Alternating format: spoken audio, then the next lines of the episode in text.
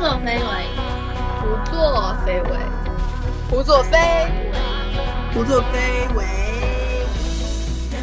大家好，欢迎来到我们的第二期节目。各位朋友，先和我们的听众朋友们打个招呼。大家好，我是纳帕里勇。大家好，我是植物。哦，大家好，我是蛇。啊，大家好，我是诺贝抄手。关于我们上期聊到的内容，我们的黄金网。对上一期我们聊到的那个结尾的内容有一些补充，他觉得上一期他没有表达清楚。对，就是也不是没有表达清楚吧，就是嗯，我觉得上一期我没有很真实的、更尽量真实的去理解一下那种塌房粉丝的心情嘛。虽然说这样有点欠揍，但我现在还没有塌过房。对，所以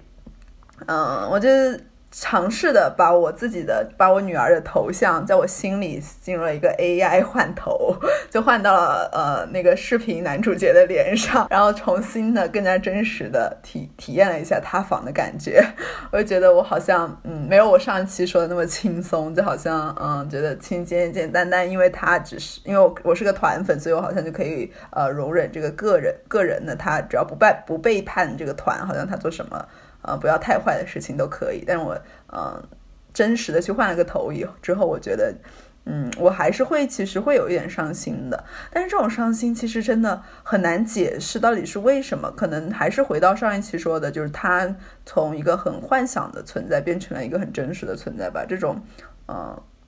呃，回归。回归真实说的好像很美好一样，但实际上真实不是什么好东西，所以回归真实，呃，就让人会有一种莫名的伤心的感觉，呃，但是我又继续去设想了一下之后，发现当有人开始骂他，有独委开始骂，有其他队友粉的独委开始骂他，然后有一些团表开始骂他的时候，我就会奋起维护他，就那种悲伤，比起那种悲伤的感觉就会散去，然后。嗯，就变成了那种战斗的愤怒的力量会出来，就呃，我觉得这个还可能会稍微接近一下，接近一些那种塌房粉丝更加真实的心理吧。嗯，包括我上次就是把爱豆谈恋爱这个事情接受的非常轻松，其实也不太不太不太对，没有办法特别共情到那些粉丝的心理，惭愧惭愧惭愧，实际上还是很难过的。对，我们的目标就是要共情粉丝，共情所有人。上期聊了一个比较总的，就是我们四个人对追星的一种看法吧。以后我们想聊一些比较具体一些的话题。这一期呢，就想聊一下关于人设的这个问题，因为像塌房这个和爱豆的人设崩塌这样一种现象，也是分不开的嘛。而且现在。是很多选秀当中也有，就是各种各样的人设，大家对这一套话术都非常熟悉啦，卖人设啊、虐粉啊，什么什么什么的，都是一种比较普遍的现象。所以，我们这一期就想聊一下关于人设的这个话题。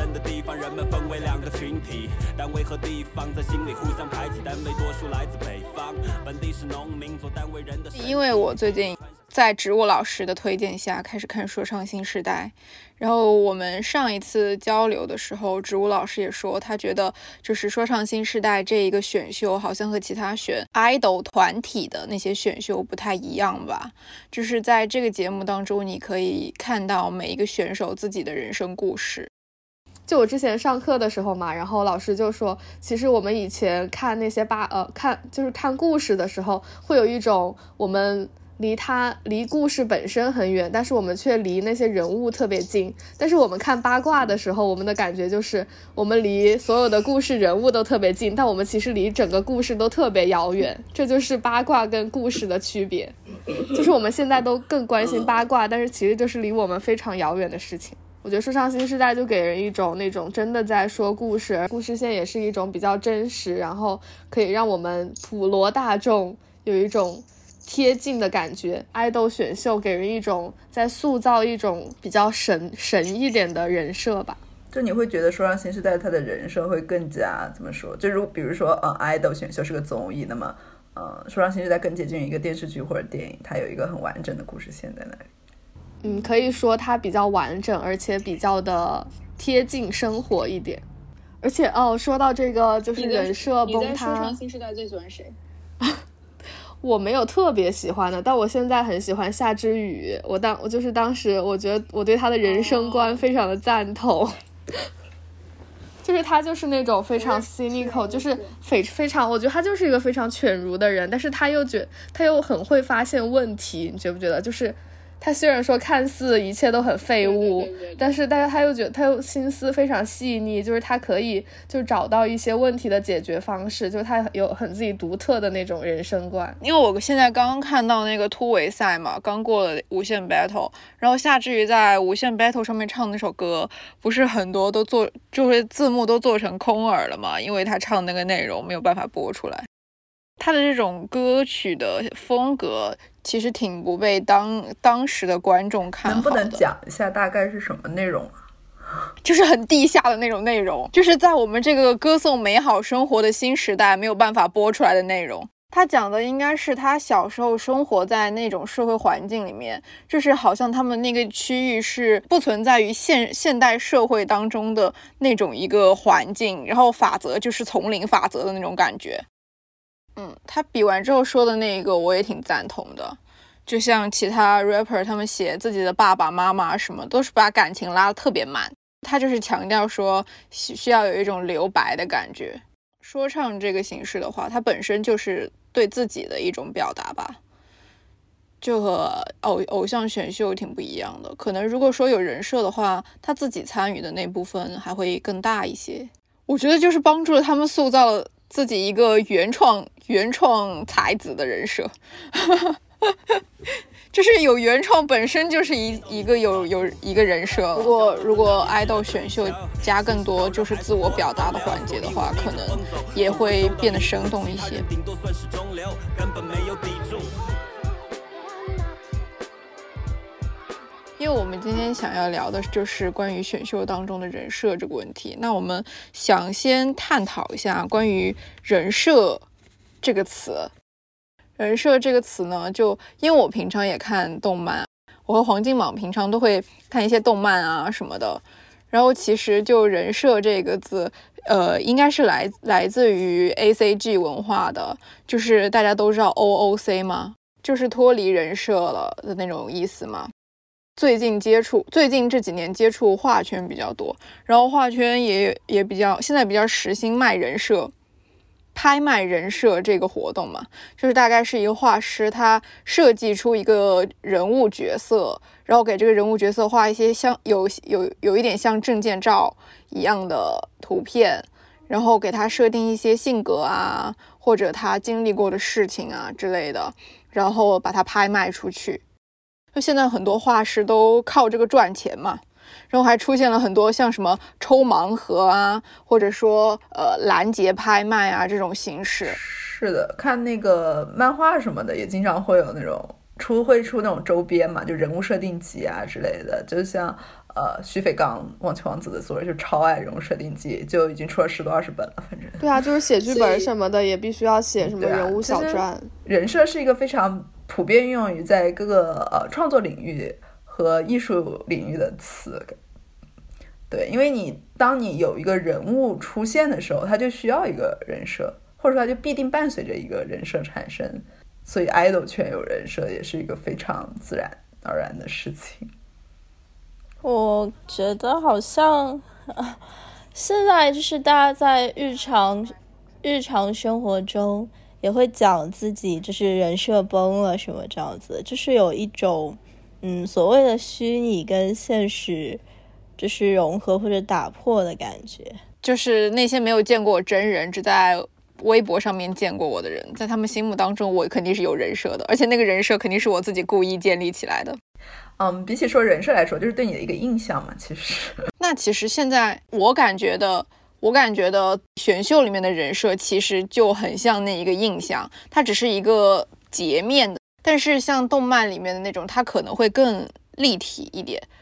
或者说它，因为它除了这个人设之外什么都没有了，所以它看起来就比较全面。嗯，就是你是比较上的嘛，你是跟一个平面的人物去比，它肯定显得呃比较的立体。但是你跟一个真实丰富的人去比，它肯定相对来说就没有那么立体。所以人设是一个介于之中的一个存在。反正总而言之呢，在我看来，人设这个并不是针对呃追星这个事情或者明星人设这个事情才有的，它首先是一个被引申过来的用法。不过我觉得现在大家很多在说什么房子塌了呀，人设崩塌，他们对于人设的理解好像就是一个就是公众人物展现在世人面前的一个比较好的，然后比较精致的、比较完美的一个形象。嗯，对，就是嗯，其实虽然刚刚说人设可以用在很多方面，但其实这一些人设它的意思都是有偏差的。这种人设还是，呃，虽然大家好像堆了很多个面，尤其是粉丝对于那种 idol，他会堆很多，但是他这种堆积上会去一定程度上忽略了人本身的那种复杂性和矛盾性，以及一些反复的东西吧，就没有那么的。我就想说，这有的时候不是有些女明星就是会会立那种吃货人设，然后后来大家发现她可能就是什么就摆拍或者吃一口就吐了什么的，就也会讲她。人 对就会讲他人设崩了，但是嗯，其实本来就到底爱不爱吃东西，它并不是一个好或者不好的事情，它就是一个特点。但是感觉大家还是会介意这些事情，好像主要还是就是期待一个人要怎么讲呢？就是要一致一点，就是做一种一致性的要求吧，做一种诚实的要求吧，可能。但某种意义上，从哲学角度上来说，人就是因为自己的一致性。才能成为，就是我为什么是我，就是因为我是昨天的我，就这种一致性。那其实吃货人设就是一个挺好的切入口啊，因为这个人设从几年前就已经挺受欢迎吧，好像谁都喜欢立一个吃货人设一样。请问有哪个明星没有吃货人设？对啊，包括我们几年前发朋友圈也喜欢说自己是吃货。对不起，你们可能没有这样，会吧？就是会有那种美食图会发。对啊，就是好几年前的时候就有这种倾向。我觉得，我觉得我人生到到现在为止只遇到过两个不爱吃的人。哪两？偶像哦，是那个是真实的人是吧？我也是。嗯，真实的人，真实的。可能因为跟中国人就是民以食为天。对呀。其实我觉得吃货这个人设还蛮有趣的，但是我们不讲这个，因为最近这个人设差不多已经过时了吧？是的，就已经 everybody 都有了。那我们现在就大概聊一下自己在选。看选秀的过程当中，就是一些时髦的人设，你们搞过哪些人设，或者说对什么人设有比较深刻的印象？嗯，那我先说一个吧，就是我觉得它不算时髦，它属于那种啊长期都很长销不衰的那长盛不衰的长盛不衰的人设。对，尤其在就是选秀，而且是选秀中比较常见的不争不抢的人设。当然，那种嗯表现出自己呃想要赢的，当然也是呃会有这种出道选手中间也是会有这种人设的。但是我觉得一般的，尤其是第一名啊，他大部分真的都是不争不抢，而且嗯也不是说他自己不争不抢吧，主要是粉丝就一定会说他不争不抢。就好像大家也知道，虽然我没有看那个《乘风破浪的姐姐》吧，但是我就是听说那个蓝盈莹就是因为自己的表现欲特别强。然后好胜心很强，就会有被一些遭来一些批评，然后不叫什么蓝 win win 嘛 这种。对，所以我就觉得好像说大家对于这种过于嗯表现的很明显的胜负欲啊，然后争抢性啊，尤其是说呃好像会那种无意之中去。妨碍到他人的利益的这种，就一定会表现一种嗯不是很好的负面的态度，然后反而呃不是反而吧，就是这个相反的来说，嗯那种不争不抢，或者说我虽然去抢了，但是我没有伤害到任何人的利益的这种人设，或者说这种表现，这种在粉丝心里的表现会很受欢迎。啊，我也是之前看那个分析超女的，嗯专注吧，他就是有说到李宇春就是一个非常明显的。呃，不争不抢的这样子的一个人设，然后相比之下，那个周笔畅和张靓颖，尤其是好像张靓颖吧，她因为她是属于那种，呃，叫什么逆风翻翻盘，也是那种就是，啊，从这种人设的感觉，就她的人生的攻击性会强很多，再加上她本身那种什么唱海豚音啊，可能这种加在一起，她产生的。一个攻击性就会很强，然后就对比起来，像李宇春就非常大度啊，然后非常的潇洒呀，这种不不争不抢的人设，就一直从啊零五年的超女，然后一直到了我最近这两年看的选秀的第一名，几乎也都是呃，比如说从来没有做过 C 位啊，或者说就算一直做 C 位，但是呃也是因为他实力好啊什么什么的就。还是会保持在这个对，就保持在这种不争不抢的人设当中吧。所以我觉得这还是一个非常长盛不衰的人设。我突然觉得这种，嗯我觉得这种跟真的是东亚人的一种传统美德有关，就是大家好像觉得，就一旦有人得势，比如说他实力比较强，或者说他拥有一些财富，或者拥有一些就是让他整个人的就是实力比较强的那种东西的时候，他就一定要有懂得分享的这一个美德，好像是就是那种你一定要去庇应那些比你比你差或者比你弱小的人，好像是一种。就是东亚人普遍会有的那种美德要求美人之美，美美与共。啊，对对对，是的，是的，说到蓝莹莹那个嘛，就是《乘风破浪姐姐》，我可能看了一半左右吧。我觉得她的人设，大大家对他人设的一个感情是有转变的，因为最近这种去争去抢的人设，实际上也还是有市场的，就是大家会觉得这样。一方面很 real 啊，另外一方面也比较肯定他的那种呃决心和行动力吧。一二期的时候，蓝盈莹的这个人设好像还挺卖座的，但是可能因为这个人设它稳定性不是很强，就是一旦他伤害到别人，或者说你的这个想要去赢的这个心态建立在别人痛苦之上的时候，大家就会去否定你了。呃，一种我想赢转变成了一个个人个人主义的东西之后，就会被大家批评。嗯，其实我觉得他最早营销的人设其实是努力人设，但是努力这个 every 选秀，每个人都必须要努力啊。就是他好像是那种非非常非常自律，但是他的自律是要求别人跟他一样自律的那种，就比较夸张。他就是为了赢而自律。哦，这样子，因为我没有看全。嗯，而且我觉得，就是因为我们我们前几天上课的时候看了一个 就是西方选秀的一个片段嘛，然后他们当时说的嗯。最多的一句话就是什么，呃，I'm not here to make friends, I'm here to win the competition，就是那整个视频就是剪剪了他们说这句话的片段，可能说了一百多遍吧，就是每一个人都有 非常强烈的那种就是好胜心。赢的欲望，对他们会，而且他们会非常的积极的去展示自己想要赢的这种欲望。嗯，东方还是很强调说，大家一定要表现出一种和睦的友谊第一，比赛第二。对对对对对对对对对对对。但是西方那边的话就不是。我记得说唱新时代里面也有一个选手说，第一期就说我不是来做就是交朋友的，就是那个纳奇沃夫，他说什么、你们被我包围了，你们被我一个人包围了。但是他后来就是他在节目的转变，就是他后来就慢慢的就打开心扉，就好几个人都是这这种转变。嗯，但是也不完全这样，因为我有看一个西方的，不算选秀吧，就是 Queer，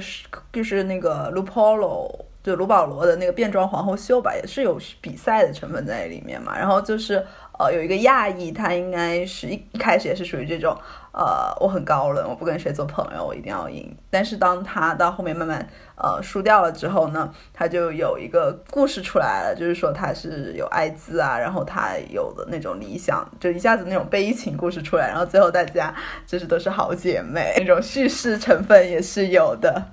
这个悲情的也太过了点。我觉得这种比赛难免会就是成为朋友，只是说就是剪辑啊，然后后期的导演啊，希望把它剪成什么样子，就是这是节目组做的事情。只是可能人和人相处没有那么大的区别吧，但主要还是说这个节目以及这个后期他想表现什么，他展现出来的一个东西。对，嗯，其实刚才提到那个纳奇沃夫，他到后面就是那种小仔仔的那种感觉。他的他的说唱风格是那种很走技术流的，创作的那种内容不是很多，但是他技术特别特别好，就是那种把一个句子连贯的说出来，然后语速也很快。我看到现在他的两次演出，他都出现了失误，他就会对自己产生一种觉得自己不可原谅，发生了不可原谅的错误的那种感觉。但其实大家都觉得他表现的还挺好的，初，出牛犊，嗯有一点偏执。他这个人设其实也挺讨喜的。回来了。你们刚刚说的是黄龄吗？没有啊，说的是纳奇沃夫。然后植物又说着说着就掉线了，让我们快速的跳过这一个 part 吧。最近印象比较深刻的大概是美丽废物这个吧，因为之前和大家聊天的时候也提到了蔡卓宜。我真的觉得她特别特别可爱，然后特别特别好看，而且而且她刚刚上节目的时候，网上就有很多说她过去的可以说是黑历史那种，就说她离过婚啊，怎么样怎么样。但是现在可能在某种程度上的政治正确来说，这个也不算黑历史，所以大家在这种呃心态之下，可能会本身对他有一个怜爱的那种感觉。他这个人应该算是比较到位的美丽废物这个人设。他的废物并不是不努力的那种废，他努力了之后还是一样废物的那种废。但他真的很好看，特别可爱。你说张雨绮吗？蔡卓宜？为什么我总是猜不对呀？我突然发现，对张雨绮，张雨绮也是这种感觉。突然发现，突然发现这些人设都没有没有一个单独对应的人，这两次都证明了，我都永远永远猜不对。呃呃，我我们跟那个观众们说明一下，就是刚刚植物老师两次掉线，然后两次插进来问我们在讲哪个人设，每次都没有对上，说明每个人设都一对同时对应着非常多的人。现一个太这个太戏剧性了，对对对对对，节目效果直接拉满。哎，但是哎，说实话，我个人情况不会很讨厌美丽废物，只要我不看他的舞台。我就不讨厌美丽废物，对我觉得，可是选秀不就是要看舞台吗？啊，也不一定嘛。就你你说我看创造营，我图个什么舞台？对呀。选秀它某种程度上也是一种选美嘛，也是。就就大家，比如说，大当然会有喜欢舞台的，但是你看大家看那种嗯物料啊，比如说创有宝藏啊或者练习室啊这种，大家都看得很开心啊。但是它真的没有舞台，就是本质还是综艺嘛。你要看舞台水平的话，就去找一些舞蹈老师好了，或者呃韩国的一些打歌舞台，虽然他很有可能没开麦，但舞是真的在跳。反正美丽废物这个人设我是挺喜欢的，就。就本质爱美，我可以接受，我可以接受美丽废物，但我不能接受美丽的划水废物。就是我觉得，我觉得你态度还是得认真吧。要是你明明就是实力不咋样，但是你还要就是很懒惰。对我也不喜欢划水，感觉很不专业。我想讲，哎，可以直接讲名字吗？对，可以啊。我想 Q 了好多人了。我想讲就是刘雨欣嘛。她不就是就是感觉还所谓的就是很德艺双馨的老艺术家这种这种人设，因为他对对，因为他这个人就是呃怎么讲，相对来讲实力应该算还不错吧，反正在那群人里面。然后呢，他整个节目过程当中又一直会就作为那种老师的形象出现，然后他还教蔡卓仪什么什么的，然后感觉也挺不争不抢的，然后整个人的性格感觉又比较老派，就是。就很符合德艺双馨老医生，但是我同时又觉得他这人很矛盾，因为他就是大家所说的那种铁蹄，就是可以说还是蛮挑战，就是我们的社会标准那种感觉，所以就觉得他好像一方面从他这个人本身来讲，他嗯是一个反叛的角色，但是呢，从一个叫什么呢，就是社会怎么这这要怎么讲，社会价值观的标准来讲，他又很符合大家那种。就是那种道德审美的取向嘛？哎，我觉得真是这种人设才会受欢迎。就是你要稍微有点叛逆，符合了大家心里那种渴望脱离这个社会常规的东西，但是你又不能拖太远，你拖太远大家就接受不了。所以一定要是在介于这个灰色边界反复试探这种位置会比较受欢迎嘛？其实，嗯，就之前那个李宇春也是这种，就一边德艺双馨，一边就又是有那种反叛的人设。哎，那这么说，他们两个人设是不是还挺像的？对，就很多人讲，是的，就很多人讲，对吧？对吧？对吧？对，而且还很多人讲，就是刘雨欣根本就不像一个新时代的 idol，她像一个超女时代的选手，就看到很多人这样。哎，但是但是有一个很很有趣的事情，就是我嗯，我是看那本研究超女的专著才知道，原来那段时间李宇春的实力一直是被骂的。李宇春其实那个时代时代是一直被说实力不好的。就周笔畅啊，然后张靓颖都说实力比他好，然后当时玉米们是说他的舞台魅力，但是你会发现其实很多很多都是这样，就是实力不够，然后就开始吹舞台魅力、表情管理。时间是不是会让一个人封神啊？对对对对对，会会。一一方面是封神嘛，一方面的确是那个选秀的怎么说水平变了，还有李宇春自己当然也是在不断的进步。就我个人的感受而言的话，我是觉得。因为这么多年过去了，但是你你却发现这些就是当时超女出来的这些人，好像只有她还依然很活跃，喜欢她的人还很多。方面就会去想，那我当年对她的那些看法是不是一种误解？本来时时间会证明一切嘛。是的，而且当年那个标准其实也和现在不一样嘛。当年啊，反正我之前不是回去看了那个一零年的陈翔的。呃，快男的舞台嘛，我的天呐，那叫个简陋，就跟酒吧驻唱舞台，而且水平也差不多，就是那个水平吧。但是也是全国总决赛了呢，所以以前其实也呃不是说呃很注重实力什么的，我觉得就实力其实从来不是选秀这个舞台上很重要的一环。我觉得我小时候就看选秀的时候，我爸妈他们。接触到这个东西之后，都是把他们放到那种现在我们称之为老艺术家的那种坐标系里面来评判他们的。当时好像给选秀节目里面的人的一个大标题就是实力不行，就是要和那种正统综艺来对比的，而不是把它看作一个单独的选秀。一般其实选秀出来的团都普遍比呃，实际上我说的是南韩那边。比实际上那种经过几一些训统一的，一比如说一两年、三年的训练，然后出道的团实力都要差一些。我我想我我想我想问一个问题，我想问就是对于比如说南韩最强的偶像团体来说，唱跳是一件，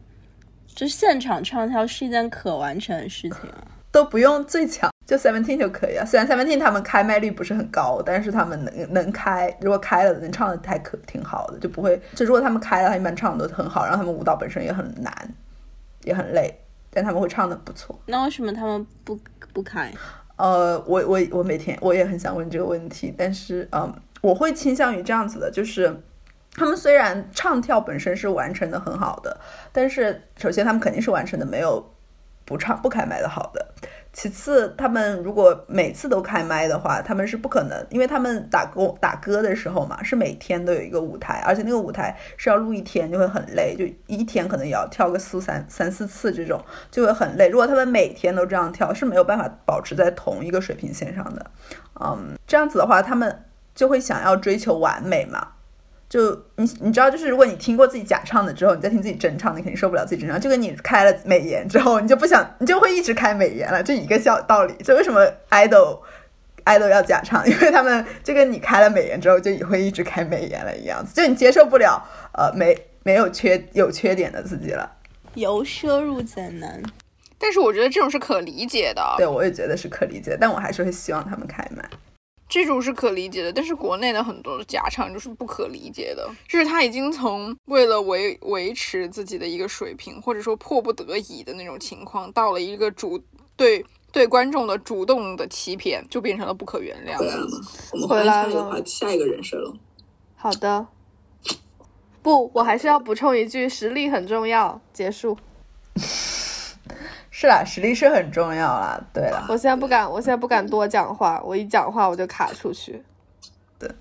啊，我再讲一个很长盛不衰的人设吧，而且几乎每个人都有那种，就是反差萌。对，就大家都会说啊，舞台上，舞台舞台上是什么啊？特别的呃霸呃霸气侧漏啊，然后什么特别的酷炫狂霸拽啊，但是。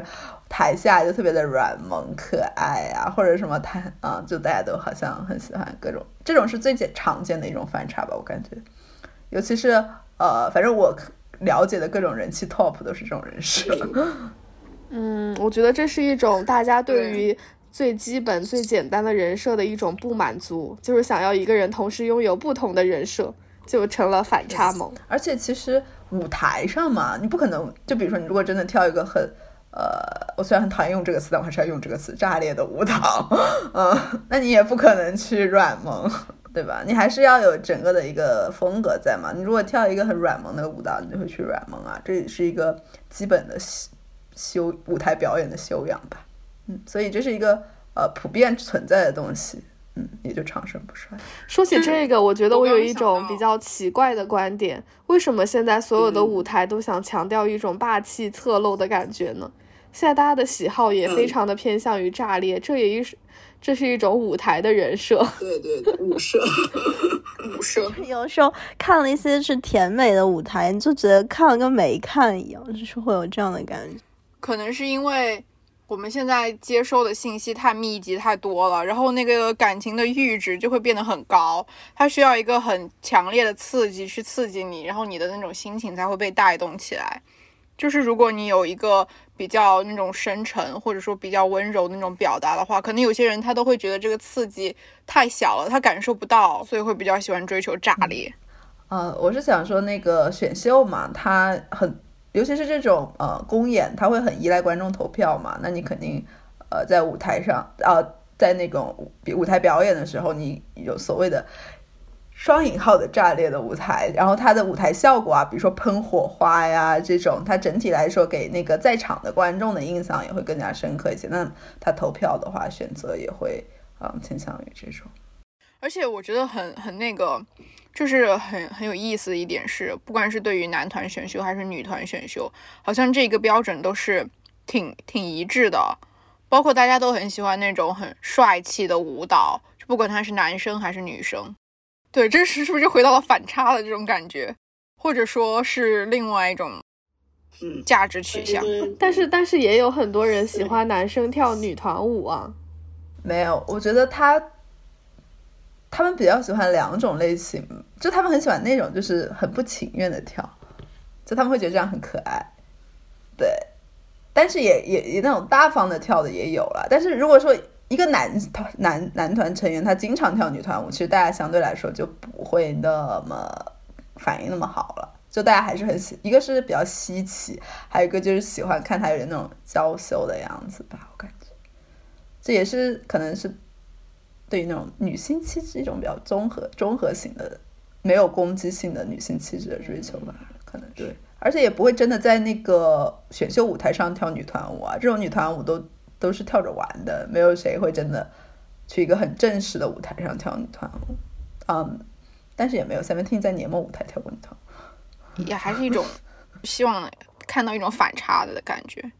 反差的话，就是建立在一个公开和非公开对比之下嘛。刚才我们聊的那些，像不争不抢啊，还有美丽废物啊，这些它都是在一个道德取向、价值判断还有审美取向的标准上面来看的。但是，呃，反差萌这种，它更多的是在一个认知层面，你对这个人的了解深入到了一个一个地步，你觉得他好像更立体，和前面的那个，我觉得还是有一点，还是有一点不一样，所以就是长盛不衰吧。反差萌，嗯，有点那种统摄全局的感觉。反差萌说白了就是更加复杂、更加有矛盾性的一种人设嘛。啊，我想补充一下那个不争不抢。呃，如果你呃一直不争不抢，就什么都让的话，就会有肯定会有粉丝脱粉，就恨铁不成钢啊粉和。事业粉，对他一定是事业妈粉脱粉，对事业粉，他一定要稍微有一点点事业心，但是呢，又不能特别的有那种争夺欲，不能去伤害到别人，就真的是一个 度的问题。不过这个度的问题本身也跟嗯人的复制复杂性，就是我觉得就是一个波动的。反差萌这个还有一个点是是，呃，粉丝他自己的参与程度可能会更高，就是自己的参与权可能会更大吧。然后因为反差萌可能是他自己去发现的，并且就是加强了这种对比，而且包括很很流行的那种什么动物人设、小动物人设、小孩人设那些，对，我们也可以顺便聊到这个动物素上，什么狗素、啊兔素，它其实对动物素其实也是一种反差吧，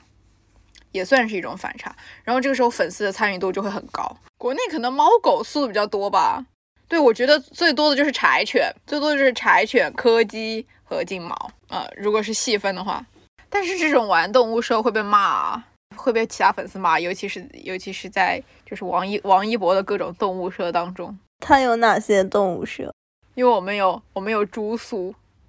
有猪狗、狮子、豹子，其实挺可爱的。然后就会就会有一群那种正义粉丝说你不要弱化它，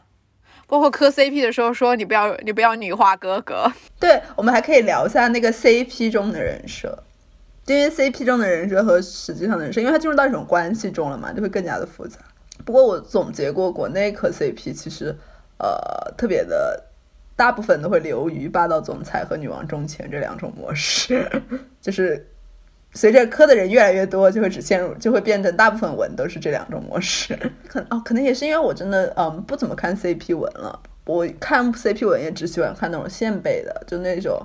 或者和开车的，我就只看这两种。什么什么叫现辈的？因为是明星嘛，就会看他们基于他们是明星这个状态现实背景下的。哦，现辈叫哦，现辈。我已经很久没有看同人文了，因为同人同人文看起来没有意思，没有这节课有意思。没有，我就想讲一下美强惨，就是之前就是孙奇俊的时候，不是有什么胡逼四美、胡逼五美什么乱七八糟的，然后就讲美强惨，但我感觉其实会讲美强惨，主要还是他们惨，就是会扯到美强，就是因为他们没有什么那种竞争力，然后也没有对家，大家就随便怜爱一下他，才会说美强惨，或者说自己粉丝会觉得他又美又强又惨吧。嗯，美强惨，我一开始知道是很是从二次元来的耶，哦，对，就因为二次元，你知道他那个对对对嗯设定非常的想怎么来怎么来嘛，所以美强惨那一般是真的很强，真的很美，也真的很惨，就可能身边亲人死光，然后自己也被中了砍砍了无数刀，然后死里逃生无数次的那种惨。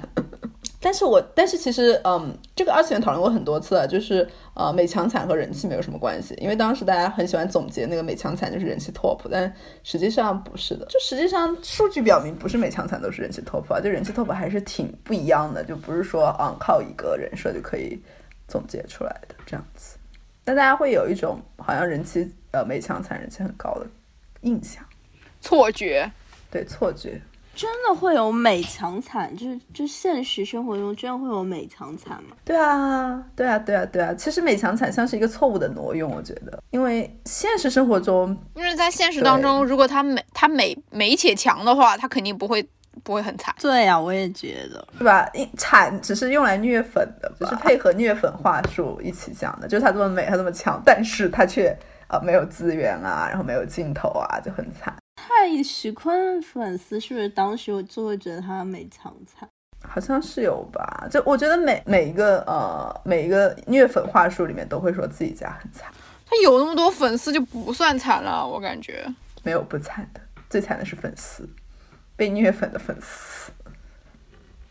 OK，那我们那个植物老师被卡出去了，我们就三个人聊一下接下来的呃下一趴。这个话题对我来说有一些陌生，因为我没有搞过男性选秀。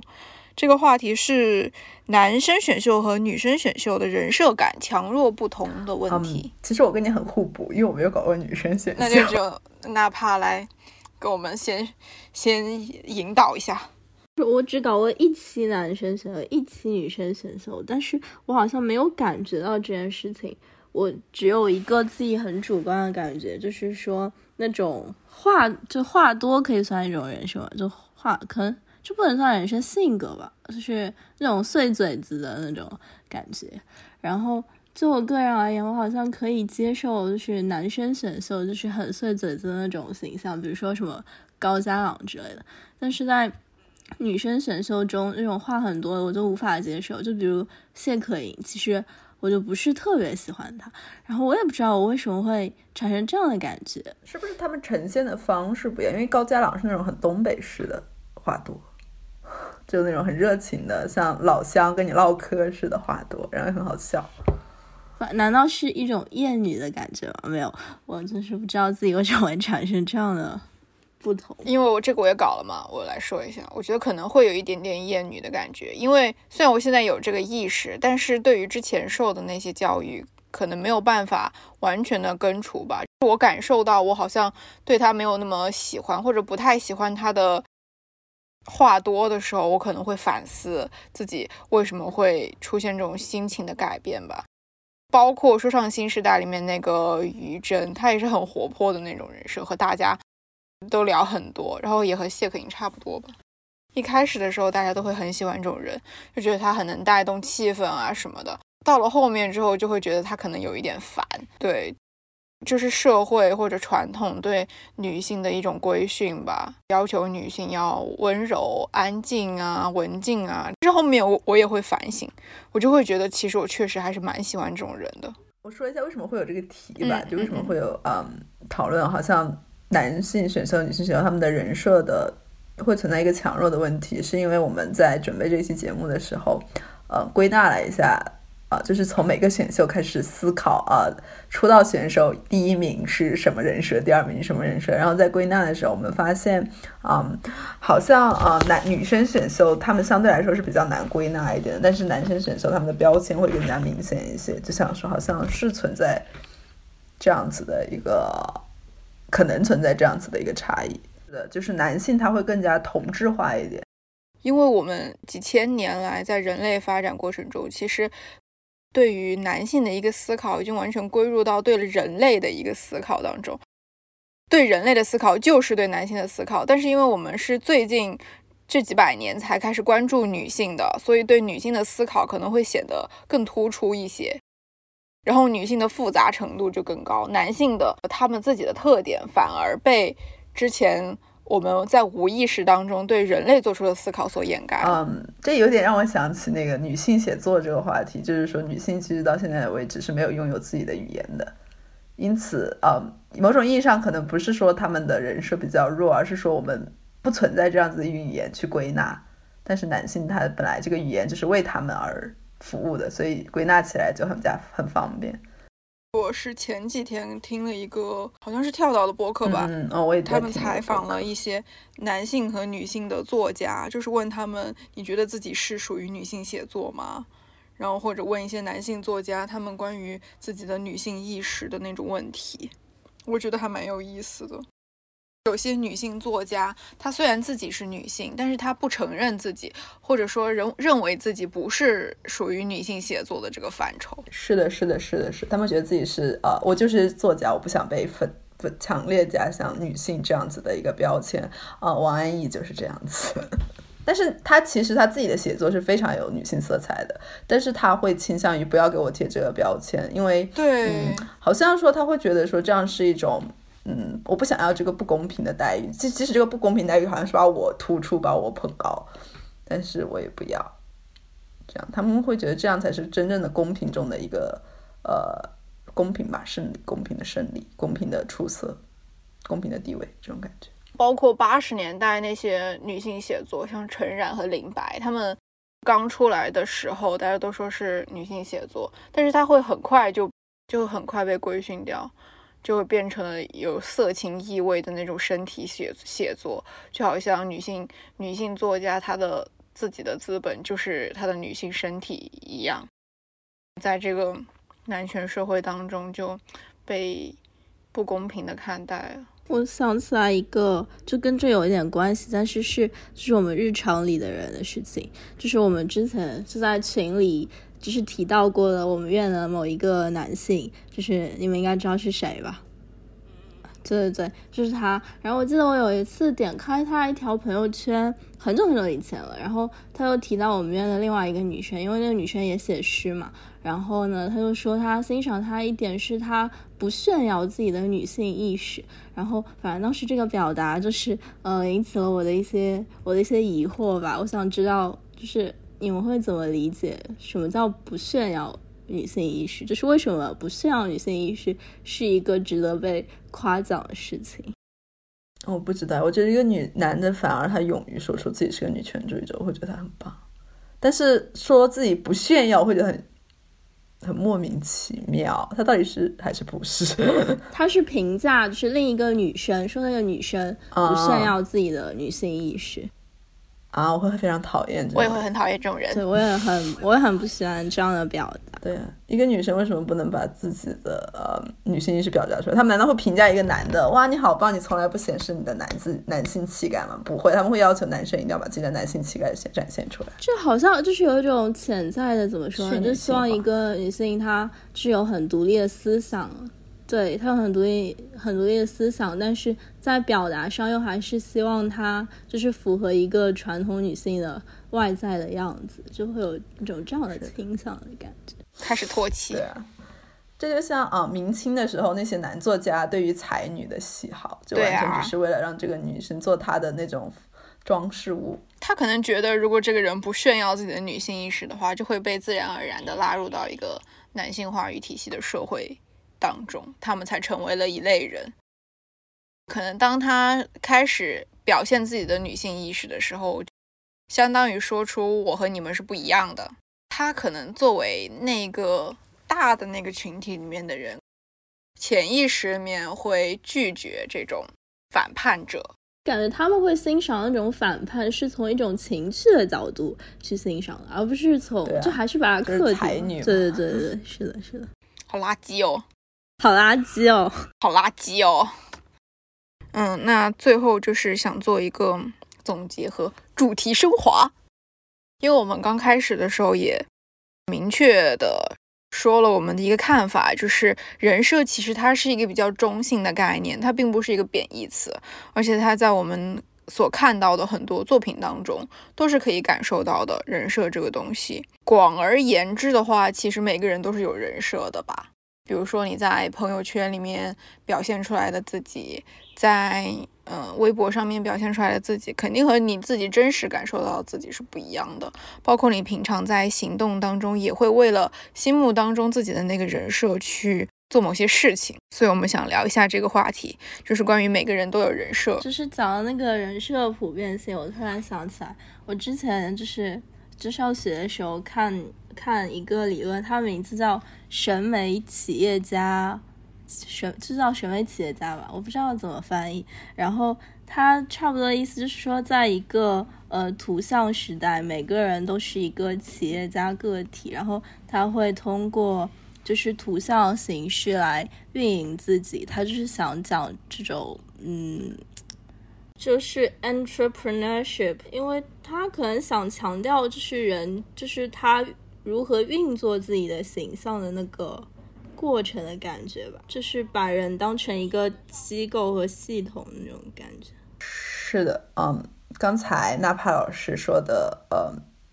每个人都是企业家这一点，我其实在嗯就就业的时候感受还蛮深刻的，因为比如说，嗯呃，你呃，我在这个小岛国就业的时候，他有那他会考，他会有那种性格测试。而且他的性格测试非常有趣的一点是，他不仅仅看你呈现出来什么性格，他还会看你的性格是否有一贯性，然后来判断你是不是在说谎。所以说，嗯，但是你要想，人其实他每次选一个选项，他不一定记得自己之前关于这种类似选项是怎么选的。那你有时候你的心神一动摇，它其实选项就会呈现出，呃，你好像是在说谎。所以为了规避这个问题，我每次在做这种题之前，我会先把自己想一个人设出来，就我要突出我的哪一点和哪一点，然后我的可他可能在这方面我会是弱点，所以在这个弱点上面，我一定要注意选不擅长，然后在某一些我想要突出的优点上，我一定要选擅长。那么这就很明显是我在进行这个性格测试之前，我是先在脑子里拟了一个既是我又不是我的一个人设，这就很好笑。他这个设定是为了找到一个真实的你，但是我为了符合他的这个愿望，我必须要把不能以真实的我去表现。对我就觉得这个还蛮人设的。你说这个让我想起了，嗯、就是最近在那个豆瓣 Five 组里面看到，就因为最近就之前刚秋招嘛，然后就说，嗯，他去做那些企业的性格测试，他就想要，呃，包括性格测试，包括面试的时候，他就想要表现出自己是一个非常呃非常外向、非常善于社交，并且能够接受就是九九六福报的人。但是实际上，他回到家以后，他就是一个完全只想躺平的废物。就是他需要去通过嗯怎么讲，去伪装自己，去嗯获得一个他目前想要的东西，但是其实那个东西又不是他真正想要的东西，就处在这样一个矛盾。是啊，而且，嗯，每一个企业他想招收的人也是不一样的嘛，所以我根据每个企业我还要稍微调一下。我们要就很努力的把自己拆解了之后填到那个条条框框里面。但是反而言转而言之吧，就是嗯，好像每一个人都想看，不管是粉丝还是说呃招收你的企业，就这种去以一种点评点评的视线去打量你的人，都很希望呃得得到一个真正的你。但是其实这个真正的你，连你自己都不知道是什么。你可能那些偶像，你去问他说啊，没有人设的你是什么样子呢？那我估计他也说不出来。这就走向了后结构主义，一切都是犹疑不定的。这跟你上次说那个现象学有关系。我现在已经不搞现象学了，不要再提现象学了。现象学它是想要抓住我们能够肯定的东西，但它最后也没有达到它的目标。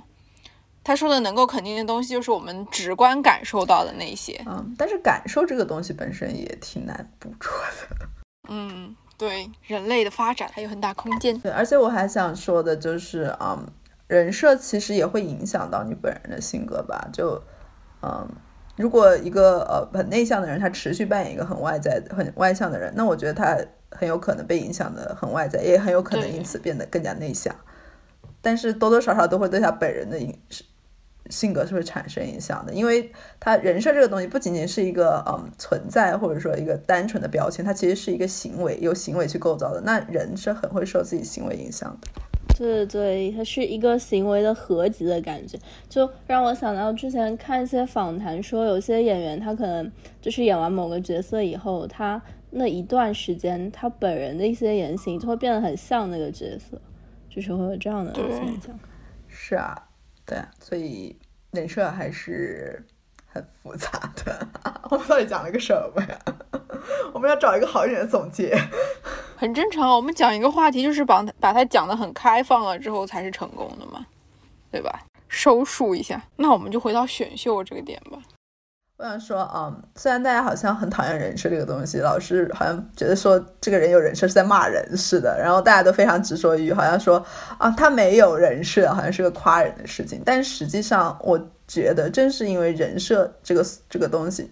嗯，他有非常多的丰富的想象的空间，然后才让追星变得这么有趣。因为你每次看一个物料的时候，其实都是嗯在刷新你对他这个人的人设的思考。对对对，是的，而且就是我想说，人设的话，它不仅是一个，就是这个 idol 本人，然后他背后的团队和资本也是一个，就是粉丝共同参与、共同介入，然后一起创造出来的一个文本的作品。感觉可以谈到叙事学。啊，是的，因为我每其实真的，我每次说，我每次都说我喜欢什么团，其实本质上我都是喜欢它的一种叙事。就我会发现，因为如果一个团它很真实，嗯，就真实而又复杂，但是同时并不存在一个很明显的叙事的时候，其实我不会喜欢这个团。我就喜欢那种，呃，有一个很他自己的比较明显的叙事的。但是其实你要想，其实反而有叙事的团，它是更加不真实的一个团，它是更加被精细的设计好的。被讲述的一个东西，但是我们在就搞爱豆的过程当中，可能追求的正是这种不真实的东西，所以我们才这么喜欢搞人设。是的，人设其实是一个很好搞的东西，合理的，对，非常合理。是的，一个很普遍存在，并且因为有它才更加有趣的东西。那我们这一期的全部内容就这样结束了。我们这一期呢，就是从选秀里的人设出发，聊到了人设这个大的概念，然后说了一些我们生活当中和人设有关的一些现象。希望大家通过这期节目，可以对这个词语有一些更多面性的理解吧，包括看待选秀这个事情也会有更多的角度。如果有这样的作用的话呢，我们就会很开心啦。谢谢大家。